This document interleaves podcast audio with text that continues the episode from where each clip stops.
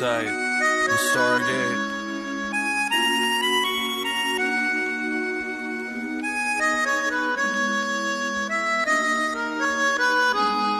Is how we go. A better day. Good morning and hello everybody. Welcome aboard American English Express. I'm your host Oliver. 各位好，欢迎搭乘美语早班车。 For us to get along. 首超级经典的歌曲《A Better Day》， 不知道有没有把大家带到这个美好的回忆当中啊？其实我们的生活当中，其实大家平时呢都是 you know living at the present，生活在当下。虽然说呢，我们时不时的会想到 the past，可是更多时候呢，我们一定要 keep a positive attitude。虽然说我们要保持理智，保持头脑的清晰啊，只不过有时候我们觉得，哎，真的让自己失去一下理智，或者让自己稍微疯狂一下，不然的话，慢慢的就真的老了。今天每一早班车，Oliver 想带着大家呢来去看一下关于这种疯狂的说法，在英文中都有哪些不同的表达，会不会有一些新的你没有学到过的呢？所以一定要来记好笔记。说到和疯狂相关的，有几个词呢，大家特别注意一下。第一个就是 mad，m a d，第二个就是 crazy，c r a z y，包括有一个稍微有一点点难度的词，就是啊这个 insane insane，i n s a n e。而那这几个词其实都来表示和它相关的，but they're actually different from one another. Let's talk about these words first. The mad, m a d. Um, for the word mad, it means that you're having a mind that does not work normally. Alright，就感觉是精神错乱的意思。Okay, that's mad, like mentally ill. 我们生活中比较常见的，比如说说到这个疯牛病啊，大家就会说 mad cow disease 来表示这个疯牛病 mad cow disease。 The people and the Here's one example. I will go mad if I have to wait much longer. 那如果我要再等得更久的话呢，会发疯的。这个经常出现在可能在等别人的时候，对不对？等了很久都没出现，so I will go mad if I have to wait much longer. 可是 mad 这个词除了表示发疯之外呢，还表示 very angry，跟生气、恼怒也相关。我们常会说，Are you still mad at me? Are you still mad at me? 你还在生我的气吗？所以 be mad at someone 就是生某人气的意思。It was many 我 years 们再看大家非常熟悉的 crazy，c r a z y，crazy，crazy means not sensible, stupid，就不理智的这种愚蠢的感觉，crazy，哎，比如说 she must be crazy to lend him money。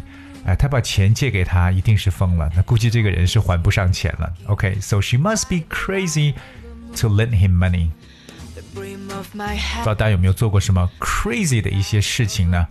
第三个，我们刚刚讲过这个词 insane，i n s a n e 这个词可能对某些我们的同学来讲会比较的陌生一点。insane，alright。The word insane, first of all, it is an adjective form. 它是一个形容词。It means seriously mentally ill and unable to live in normal society. 就感觉是无法能够在我们的社会中正常生活的，就精神失常或精神错乱的一个词，insane。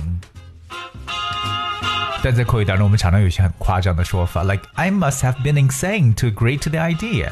那我肯定是犯傻了，居然同意了这个想法。I must have been insane to agree the idea。或者说，哎呀，这份工作快把我逼疯了。The job is driving me insane. Right? Driving me insane or driving me nuts, driving me crazy 都是可以来表示的。So the job is driving me insane 就表示 这份工作我真的有点受不了了。That's insane. I have stood many times outside the window 但在口语当中啊，我们除了这几个词之外，有很多的一些表述这个快要发疯的说法。我们刚才说了一个短语叫 drive someone insane。or drive someone mad，这都是比较常见的表述，but there are actually more authentic ways to express. Like the first one, I'm losing it. I'm losing it. 而我们看这个词 lose。L O S E lose 这个词有表示失去，呃，这个丢掉的意思。而这里边这个 lose it 表示 to become deranged or mentally disturbed，就是 可能很多人不知道这个表达，就表示哎，我我真的是要发疯了，I'm losing it。或者有有时候听到一些外国人讲，我将要发疯了，I'm gonna lose it。 OK，I'm gonna lose it。这个 lose 其实表示失去的就是理智。OK，I'm gonna lose it。所以这是大家特别注意的一个点啊，就是听到 lose，right？So don't lose it，表示 don't go mad or don't go crazy，千万呢不要发疯。另外呢，就可以用动词 go 来表述很多，like go crazy or go nuts, go bananas。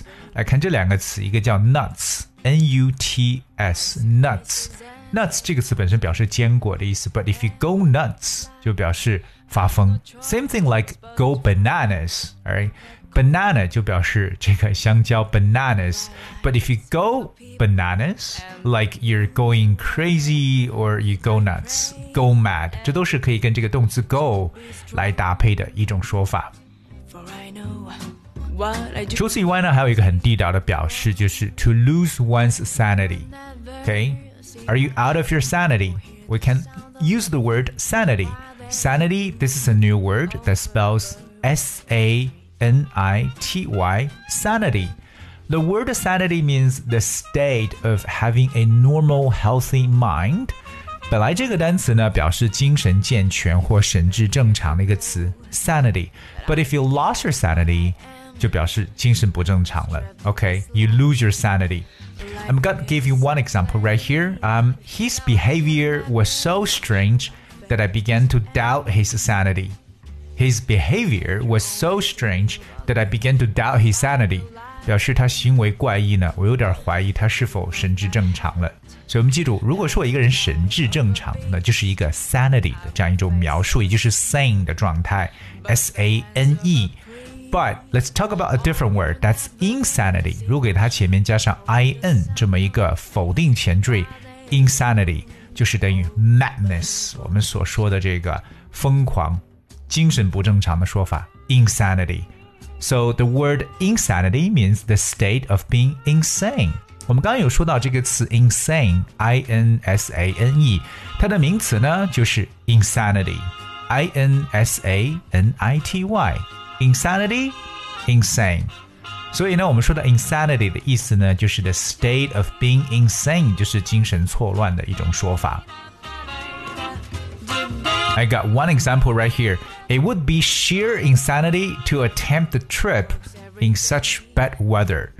那在这么糟糕的天气下还要去旅行，简直是感觉是太荒唐了，或者说感觉是有点精神错乱了。It would be sheer insanity to attempt the trip in such bad weather. 我们生活当中呢，当然会出现 时不时的出现，有可能频率不高，让自己觉得哎发疯的事情，或者说让你觉得精神错乱的事情。But what things happened in your life that really drove you crazy? You might want to share with us and leave your comment. 哎，那大家呢可以给我们来分享一下，生活中有没有碰到让你觉得真的是让你觉得要发疯感觉的事情呢？分享的方式非常简单，希望各位能用这个微信来关注一下“梅雨早班车”，在后面留言给我们就可以了。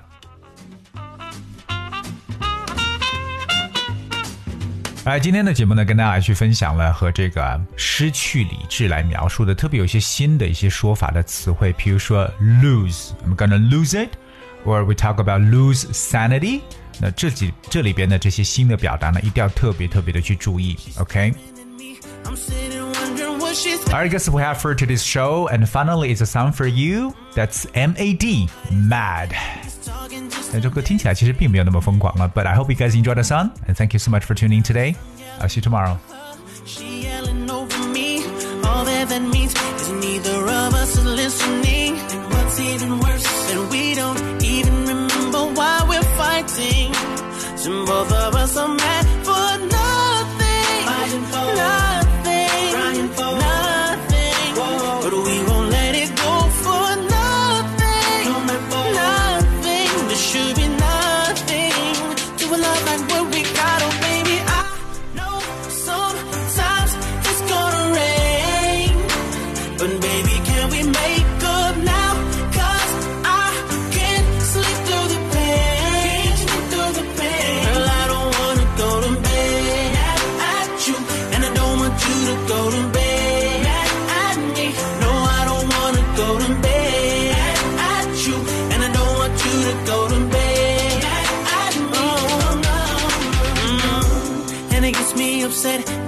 you're constantly